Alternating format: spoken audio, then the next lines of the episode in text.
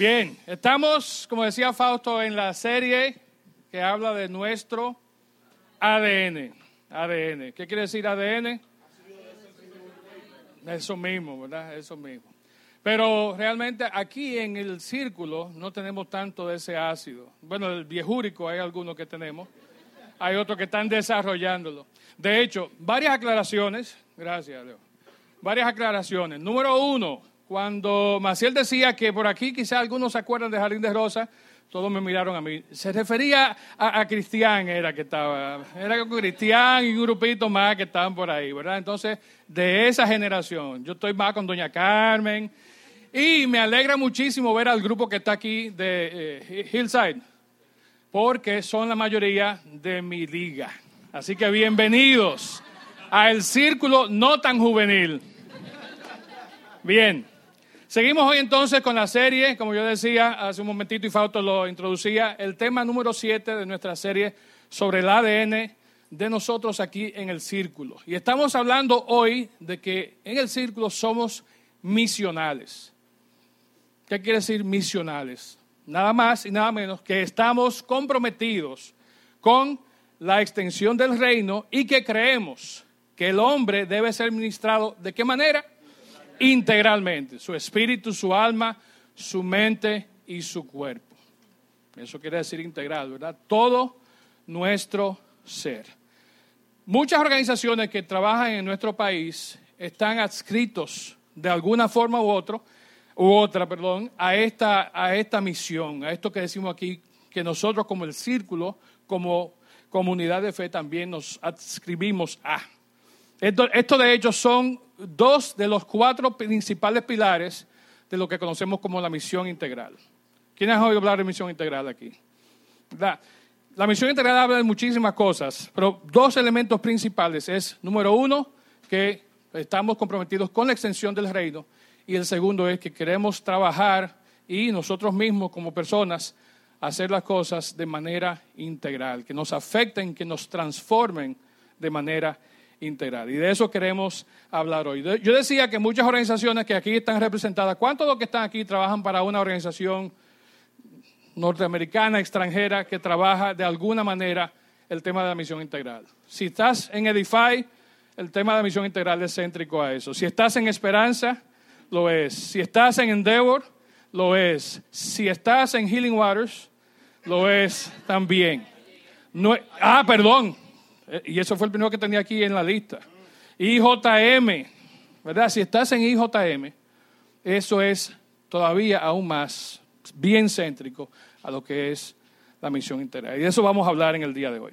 Muchos de los que estamos aquí quizás en algún momento nos hemos preocupado y decimos, oye, mi iglesia no está creciendo. Mi iglesia como que no, yo no veo que crece. Obviamente no estamos hablando del círculo. Estamos hablando de personas que en algún momento, o yo mismo he estado en iglesia donde yo miro y veo, las mismas caras siempre, o de hecho veo menos caras de las que siempre van. Y me, me pregunto, ¿qué está pasando con mi iglesia? ¿Por qué no crece mi iglesia? Y ese es un error muy común que hacemos nosotros, porque pensamos que es mi iglesia y que soy yo quien tengo el poder o no para que mi iglesia crezca o no crezca. Y en cierto sentido es así. Vamos a ver ahorita que, que sí tenemos influencia. Pero algo que es importante que recordemos es lo que dice el Señor, cuando le habla a los demás en Mateo, dice, y le está hablando específicamente a Pedro, pero para que todos los que están ahí escuchen, dice, yo que soy quien edificaré mi iglesia. Es la iglesia del Señor. Es una comunidad de fe que cree y que obedece y que procura estar alineada con la misión que Dios nos envió a través de Jesucristo. Entonces, lo primero que debemos recordar es que la iglesia, si bien es cierto, es algo, es un lugar donde vamos nosotros, y vamos a ver una definición en un momentito, es realmente la iglesia de Dios. De hecho, el término iglesia viene del griego eclesía, y ustedes ya lo sabían eso, no tengo que decírselo. Y también se convirtió al latín eclesía, que se escribe diferente, significa lo mismo, que es una reunión de gente, una reunión de personas. Era también una traducción o una adaptación del término hebreo.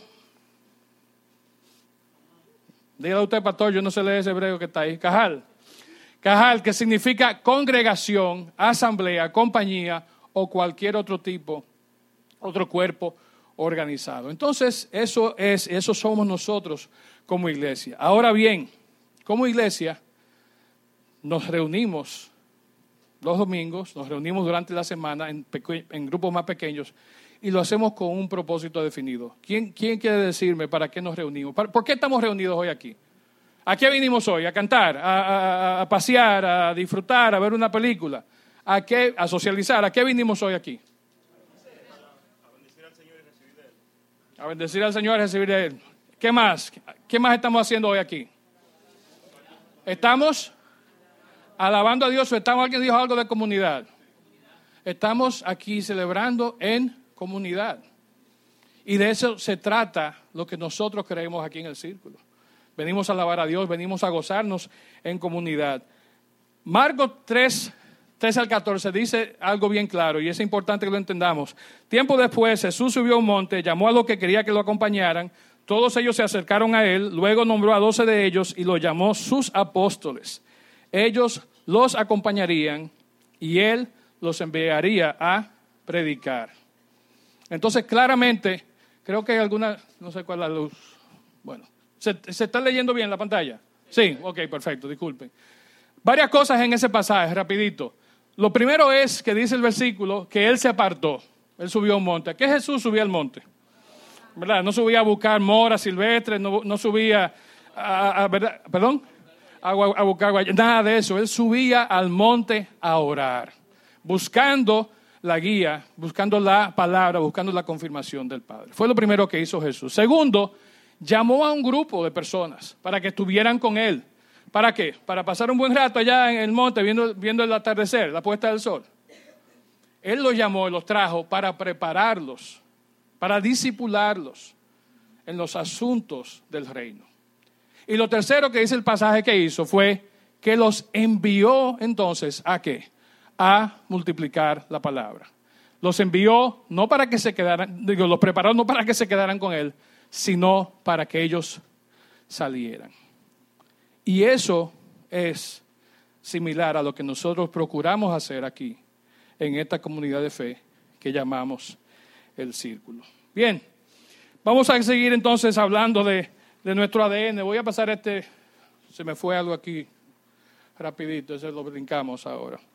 Nuestro objetivo entonces, como individuos, como iglesia, relacionado al ministerio, no es buscar algún logro personal nuestro en la tierra, sino es extender más allá de nosotros el gobierno de Dios. Ese gobierno que tú y yo aceptamos cuando estamos aquí, ese orden que aceptamos de parte de Dios, no es para que simplemente lo hagamos y lo aceptemos cuando estamos acá. Tenemos la responsabilidad de llevarlo más allá. La iglesia a la que pertenecemos, nuestra comunidad de fe, no debe crecer solamente en número hacia lo interno, sino que está llamada y obligada y mandada a extenderse más allá de estas cuatro o seis, no sé cuántas paredes, más de este lugar donde estamos. Estamos llamados a salir afuera. Estamos llamados a ir y lo que hacemos aquí, comunicarlo, celebrarlo, enseñarlo, multiplicarlo allá afuera.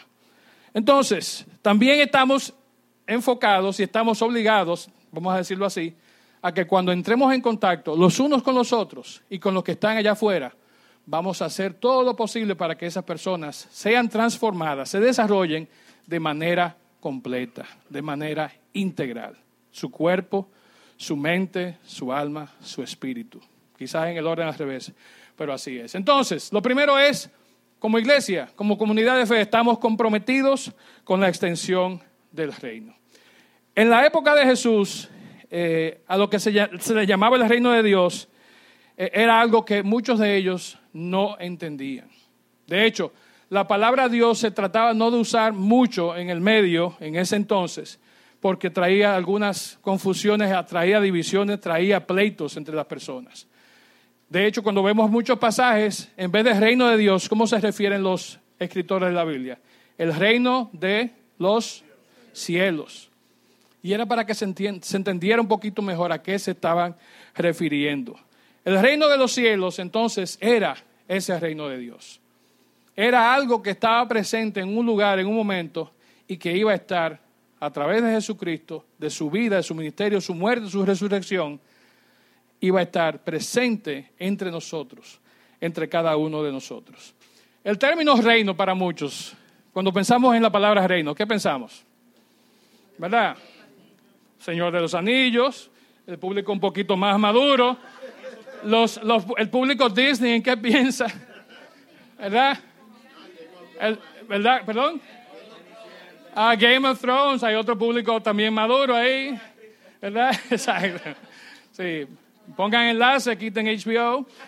Eh, para nada, ah, enlace menos, enlace menos yo. sí. Pero fíjense, pensamos automáticamente en un reino, castillos, gnomos, no, castillos, princesas, príncipes, ¿verdad? Conquistadores, todo eso. Y eso para nosotros es lo que significa reino. Cuando pensamos en el reino de Dios entonces, esa es la referencia que tenemos. De hecho, si Jesús hubiera venido hoy, conociendo el contexto de donde estamos como, civilización hoy, no hubiera usado la palabra reino. Más que gobierno. Yo creo que hubiera cambiado el término de reino a régimen. A régimen. Y cuando hablamos de un régimen, ¿a qué estamos refiriéndonos? Se oye feo, yo lo sé. No necesariamente, pero ¿qué es reino? Régimen.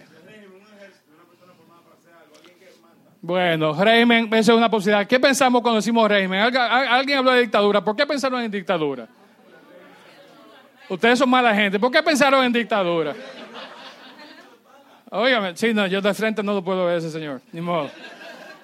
Pero fíjense, pensamos automáticamente en un momento en la historia, una época, ¿verdad? Cuando hablamos de reino, Pensábamos, como en el caso de Carlos V de Alemania, que era Carlos I de España, un reino que se extendía por todo que era Europa y por el mundo, de hecho. Decían que el sol nunca se ponía sobre el reino de Carlos I de España. Era tan vasto. O sea, cuando el sol se estaba poniendo en un sitio, ya estaba saliendo en el otro. Así de grande era el reino. Y así es el reino de Dios, solo que no en esa, en esa forma. Digo que es el aspecto de régimen porque como en el caso del señor que vimos ahí, del nombre que no pronunciaremos, duró desde febrero del 1930 hasta mayo del 61. De hecho, hasta la noche que murió él, nació una amiga mía, que muriendo Trujillo, naciendo ella. Es complicado, es complicado. Ella está aquí, no la voy a mirar. Pero fíjense, ella me está mirando, ¿verdad? ¿Me está mirando? Sí, hoy no, hay, hoy no hoy voy a comer en la calle. No sé qué pasó, hay un intercambio espiritual ahí. Sí. No, yo voy a dormir sentado con un ojo abierto.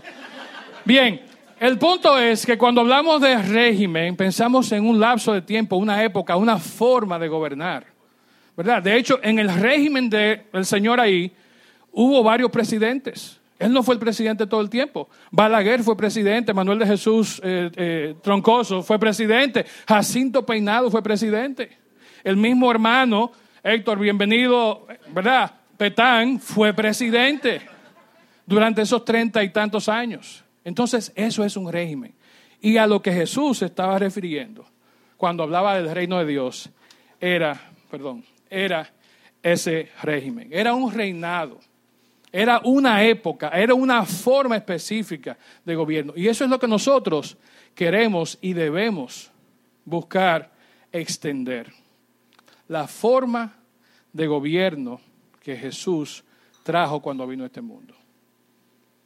Y piensen en las características de ese régimen de Dios. Piensen cómo se, por qué contrastaba, por qué era diferente, por qué chocaba, por qué lo persiguieron, porque era un régimen, un reinado totalmente diferente a lo que los hombres de esa época estaban acostumbrados. Bienvenidos. Entonces, por eso era chocante. Y eso es lo que nosotros estamos llamados a extender. El reino, el régimen de Jesús fue contracultura. Igualmente, el reino de Dios hoy aquí es contracultura. Va remando, va enfrentando lo que es la cultura. En vez de decir, ay, yo no sabía, nosotros tenemos que decir, lo sabemos y lo vamos a hacer. Eso es a lo que estamos llamados. Oramos, y la semana pasada hablaba de eso, Fausto, la oración del Padre Nuestro. La parte central de esa oración, para estos fines por lo menos, son tres sencillas palabras que dice, venga tu reino. Venga tu reino. ¿Qué estamos diciendo cuando decimos venga tu reino? Óigame, como hablábamos la semana pasada, si no lo sabemos, no lo digamos. Porque cuando decimos venga tu reino, nos estamos comprometiendo a hacer las cosas necesarias para que venga ese reino. Para que Dios reine de manera real y verdadera, primero dentro de nosotros y luego en todo el mundo. Y mi pregunta a ti, mi pregunta a mí mismo es, ¿qué estoy haciendo yo para que venga el reino de Dios? ¿Cómo yo estoy ayudando, cómo yo estoy permitiendo y propagando que venga el reino de Dios. Apocalipsis 21, 1 y 2, si lo quieren buscar, está en la página 1008 de sus Biblias. Dice que el propósito de ese reino, al final, es hacer un cielo nuevo y una tierra nueva. Dice el verso, entonces vi un cielo nuevo y una nueva tierra, una tierra nueva, porque el primer cielo y la primera tierra habían desaparecido y también el mar. Y vi la ciudad santa, la nueva Jerusalén, que descendía del cielo desde la presencia de Dios. Ese es el reino. Ese es el reino. Tú y yo estamos llamados a preparar las condiciones para que ese reino pueda llegar. Algo importante que debemos entender es que las personas a las que Dios está buscando para extender su reino que somos tú y yo, no son aquellos que se crean perfectos y capacitados. Ustedes han oído lo que dice la frase, ¿verdad? Ya que hasta cliché. Dios no llama a los preparados, sino que prepara a los que Él llama, los llamados. Entonces, no tenemos que ser perfectos, no tenemos que estar sobrecualificados, doctorados, maestrías, sino que debemos de tener en nuestro corazón la disposición y reflejar con nuestra vida la oración que dice, venga tu reino. Tenemos que estar interesados, tenemos que estar dispuestos. Dice Mateo 4, 18 al 20, página 767, si lo quieren buscar. Cierto día Jesús, mientras caminaba por la orilla del mar de Galilea, vio a dos hermanos, a Simón, también llamado Pedro, y a Andrés, que echaban la red al agua, porque vivían de la pesca. Jesús los llamó, vengan, síganme y yo les enseñaré cómo pescar personas. Y enseguida dejaron las redes y los siguieron. ¿A qué los llamó Jesús? Los llamó a trabajar en su reino. ¿Qué eran ellos? Eran reinólogos. Óigame, medio oloroso estaban, porque era bregando con pecado. Me imagino que la cara y los brazos, las manos cortadas, de bregar con redes, de bregar con escamas, de bregar con espinas. También, sí. Aunque hay una crema muy buena ahora que cuando uno deja de coger sol se pone blanco. Yo, yo no he, señores, no me están grabando esto. Bien, pero sí, e, estaban oscurecidos en su piel por el sol, porque eran personas rústicas, personas de trabajo con sus manos y trasnochado, tenía que tener ojeras grandísimas y los cabellos largos porque no tenían tiempo de irse a pelar porque tenían que salir de madrugada a, echar redes y después venir para acá. Y, eran personas que no estaban preparadas para hacer lo que iban a extender ese reino. Sin embargo, como vimos, Jesús los llamó. Él les hizo una invitación y ellos aceptaron. Fíjense, algunas cosas rapiditas que voy a mencionar sobre Jesús y el reino. Primero es, y esto estamos pensando en los tres años y medio del ministerio de, Jesús. No fueron más de ahí. ¿eh? Tres años y medio. ¿Qué hizo Jesús? Él anunció, lo primero que hizo cuando comenzó, anunció la llegada del reino. El versículo de Mateo 4 es cuando Él es bautizado. ¿Y qué anuncia Él inmediatamente? Hoy ha llegado el reino. Y al final, cuando está en la Santa Cena, cuando está en el aposento alto con sus discípulos, dice claramente, yo no voy a beber esta copa más hasta que la beba nueva. ¿Cuándo? ¿Y dónde? En el reino. En el reino. Jesús entonces ofrece el reino a sus seguidores.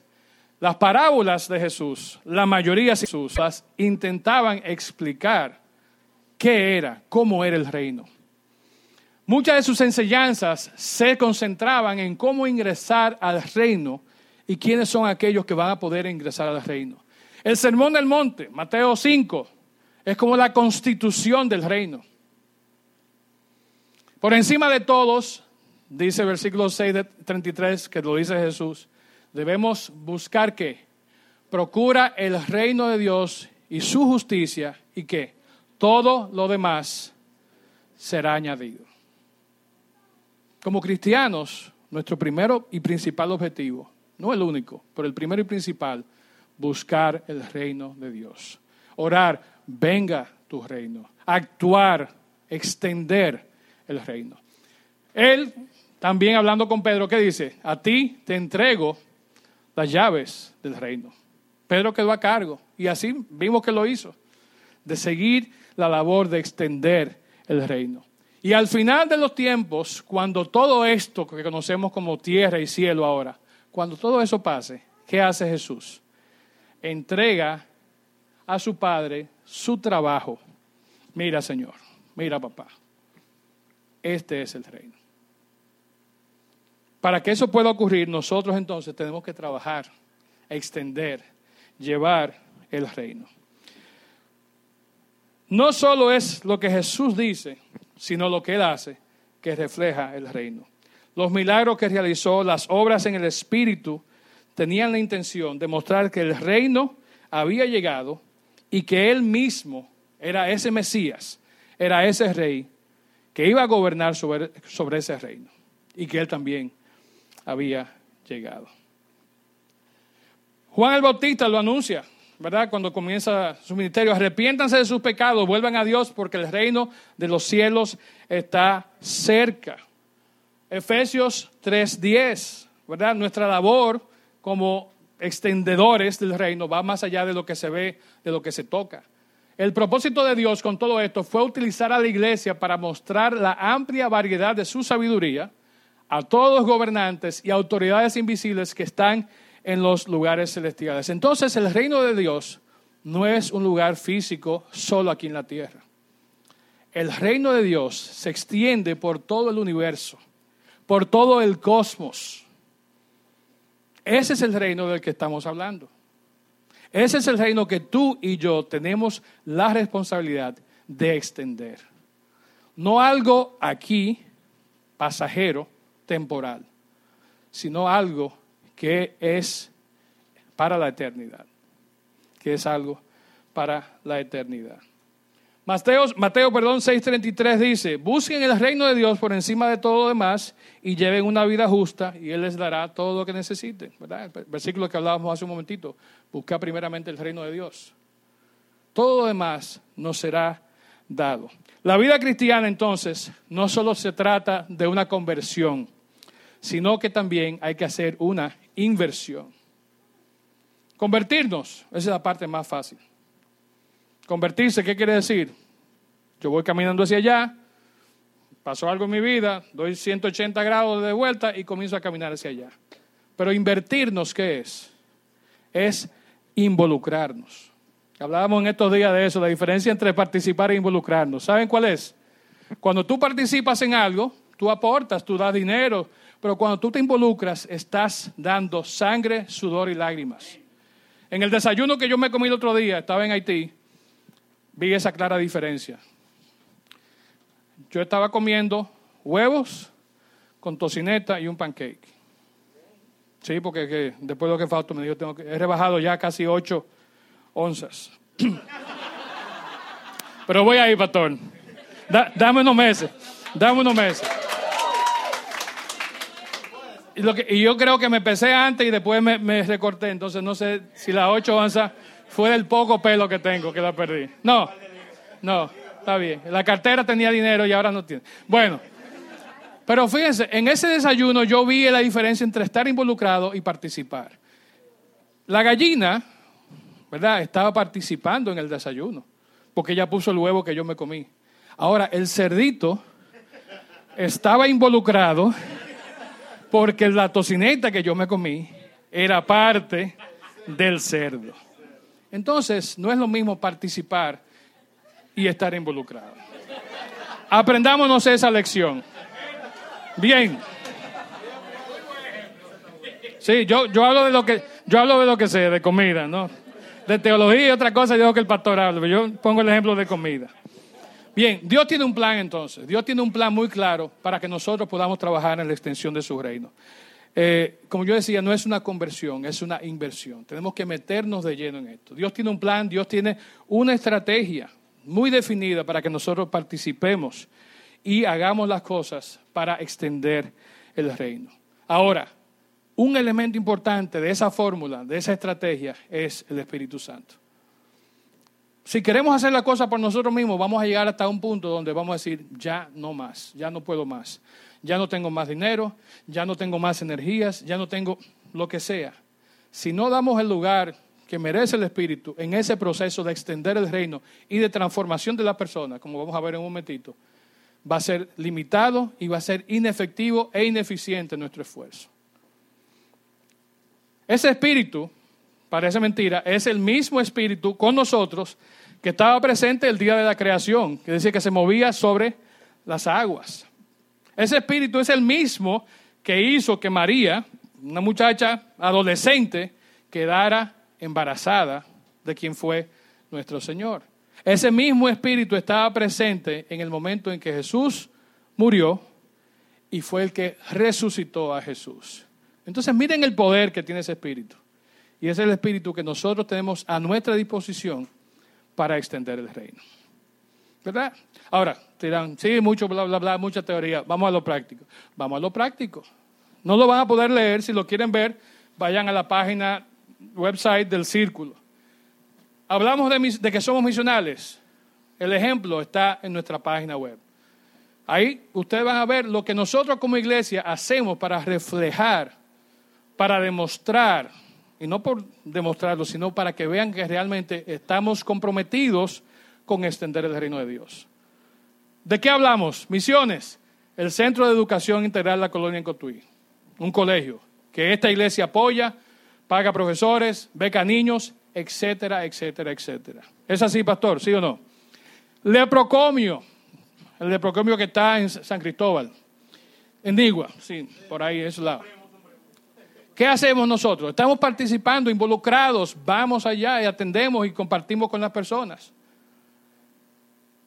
Orfanato Bethesda, quizás el más cercano y el que ustedes más conocen. Por igual, trabajamos allí de manera activa con niños y niñas que están recibiendo educación, recibiendo comida, recibiendo ropa, recibiendo regalos, cuando es la época de hacerlo. Entonces, así, y esto es solamente como dicen una sección, ¿verdad?, de lo que hacemos como iglesia, así se hace misión.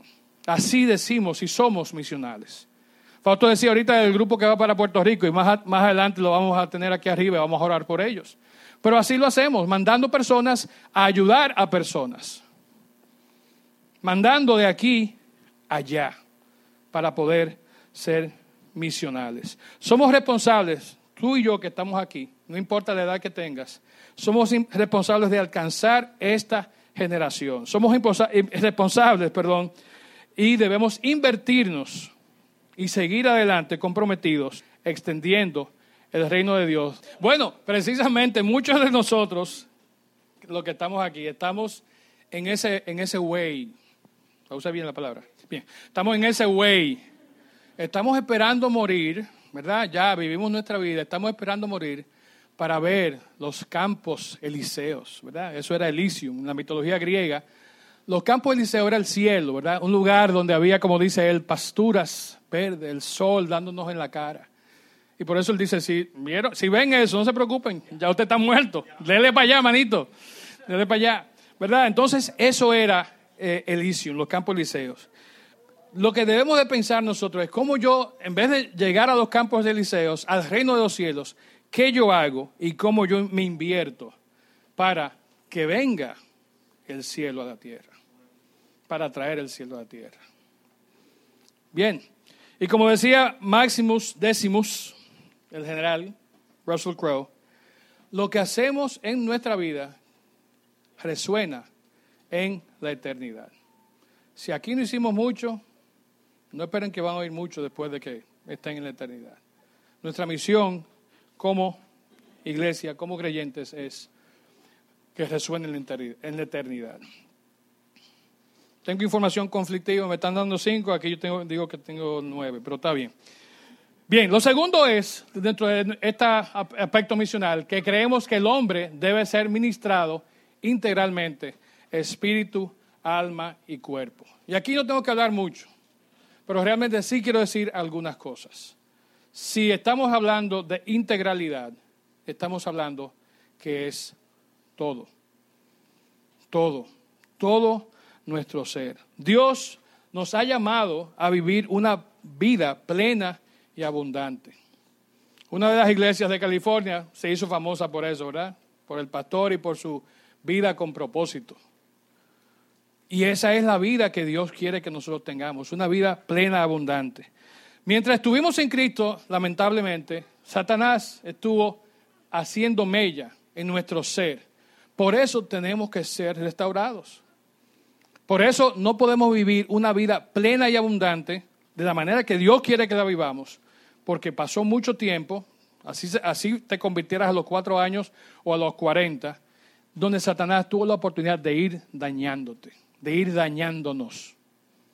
Y eso hay que cambiarlo, eso hay que recuperar, tenemos que recuperarnos. Para poder recuperar ese estado original, entonces, o por lo menos llegar a la parte más alta humanamente posible, Dios nos provee varias herramientas y métodos.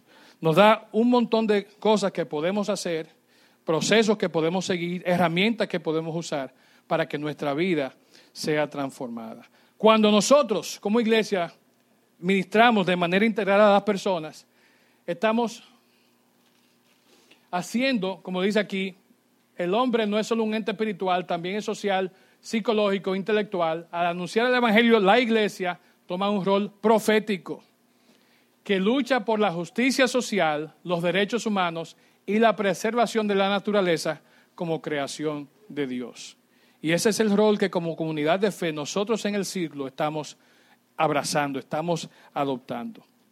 Cuando ministramos de manera integrada a personas, queremos equilibrar las tensiones y superar las divisiones que existen entre lo que entre lo que es la acción social y lo que es el evangelismo.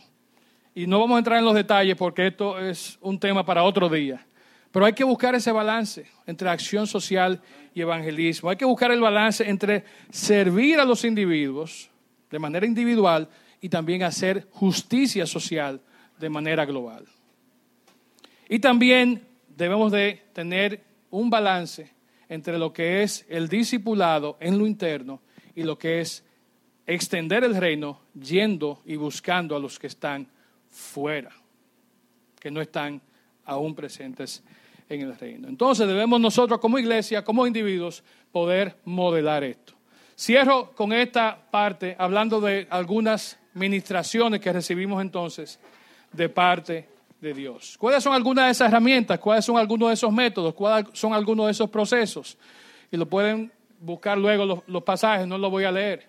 Pero primeramente está aceptar, como tú y yo que decimos ser creyentes, ya hemos aceptado la sangre de Jesús. El currency, la moneda, ¿verdad?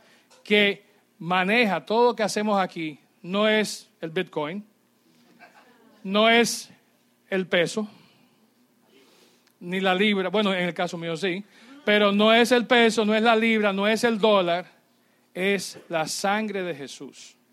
Las transacciones que podemos hacer nosotros están fundamentadas sobre esa moneda, por así decirlo, que es la sangre de Jesús. Como creyente también, un momento importante en nuestra vida, y por eso aquí lo enfatizamos, por eso se está dando clase a nuevos miembros con el fin de que sean bautizados, está el bautismo en agua. ¿Qué pasa en el bautismo en agua? Cuando estamos entrando al agua, decimos que estamos muriendo a la carne, muriendo al pecado, y estamos resucitando, siendo una nueva criatura con Cristo. Si estás aquí, hermano, y no te has bautizado, seriamente, te lo recomiendo, te bautices. No tiene que ser en una pileta, no tiene que ser en el Jordán, no tiene que ir al eh, río Ganges en la India. De hecho, si te bautiza allá, quédate por allá, no vuelvas, no vuelvas, pero tienes que bautizarte en agua y hacerlo simbólicamente, pero entendiendo lo que estás haciendo. La Santa Cena, igualmente, es otra de las cosas que Jesús, que Dios nos ha dado para que podamos nosotros ser ministrados de manera integral. Recuerdo cuando yo estaba más joven, que yo, ¿verdad? Joven, teenager, hacía, ¿verdad? Medio loco. Pero cuando llegaba el primer domingo del mes, esos días antes, óigame, San Juan, ¿verdad? San JJ. ¿Por qué? Porque el domingo venía Santa Cena y yo no quería que bajara un rayo del cielo, porque yo estaba cogiendo el pan y bebiéndome el juguito de manera inmunda. Así crecí, ¿no? Pero fíjense, la Santa Cena nos ayuda en ese sentido.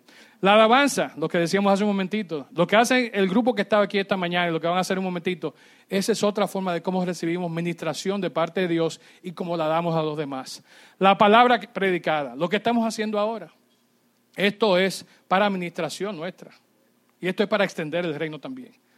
La prueba y el sufrimiento, no nos gusta, pero el Señor tiene un propósito. Con cada prueba, con cada sufrimiento que tú pases y que vayas a pasar o que haya pasado, Dios ha tenido un propósito definido y te ha ministrado a través de la prueba y el sufrimiento.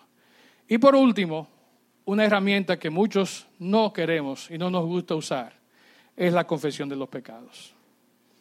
Dice la palabra que el que encubre sus pecados, el que los guarda, dice que no prospera. El que los confiesa, se aparta de ellos, alcanza misericordia. Entonces no nos quejemos de que no tengo, de que no puedo, de que hay Dios porque yo, el Señor nos ministra a través de su palabra, a través de lo que hacemos aquí en esta comunidad de fe, de manera continua, de manera permanente. Como iglesia estamos llamados a extender el reino de Dios. Como personas estamos obligados a seguir yendo hacia afuera, no quedarnos aquí trancados e ir comunicando las cosas que suceden aquí. Muchos de los que están aquí, como Fausto ya ha dicho en otras ocasiones, han llegado a través de las redes sociales, a través de Instagram, a través de Facebook. ¿Por qué? Porque estamos de esa manera usando la tecnología para extender el reino. La mayoría de nosotros usamos el Facebook Instagram para extender las vacaciones que nos dimos, la comida que nos comimos, con quién andábamos, ¿verdad? Aquí estoy con el actor fulano, yo estoy aquí en un selfie y él está por allá hablando con otra gente. Pero yo estoy con el actor fulano, está bien. Pero debemos de extender el reino como iglesia, como individuos. Y lo otro es que esta oración que hagamos, venga a tu reino, no sea solo una oración de labios que cuando oremos, si es que oramos esa oración, sea algo que venga de nuestro corazón. Que es una oración que nos compromete como cristianos para que el reino venga. Porque el reino viene es por la fe y por la predicación de la palabra. Y también nosotros somos responsables de hacer esas cosas. Te voy a pedir que donde estás te pongas de pie, por favor. Inclines tu cabeza, cierres tus ojos. Y al igual que la semana pasada tuvimos la oportunidad de hacer un compromiso, quisiera pedirles que ahí donde están con sus ojos cerrados, cabezas inclinadas, hagamos esta oración de compromiso con nuestro Señor. Oremos. Padre, Padre Santo, te damos las gracias en esta mañana por el privilegio de compartir tu palabra. El privilegio, Señor, de conocer lo que tú nos comunicas a través de ella. Y sobre todo, Señor, saber que como comunidad de fe, como iglesia, como el círculo, nosotros estamos comprometidos, Señor, a extender tu reino y a llegar a las personas y a nosotros mismos, Señor, de manera integral, para que podamos ser transformados mediante tu Espíritu, Señor, en todo nuestro ser. Señor, en este momento hacemos un compromiso y voy a orar y ustedes repiten, Señor, Nos comprometemos como personas y como comunidad de fe a extender tu reino. Oramos, venga tu reino, Señor. Y vamos a hacer las acciones necesarias para que esto sea una realidad. Oramos también, Señor, para que tú nos ayudes a desarrollarnos de manera integral. Que nuestro espíritu, nuestra alma, nuestra mente y nuestro cuerpo puedan ser transformados por el poder de tu palabra. Nos comprometemos contigo en esta mañana, Señor.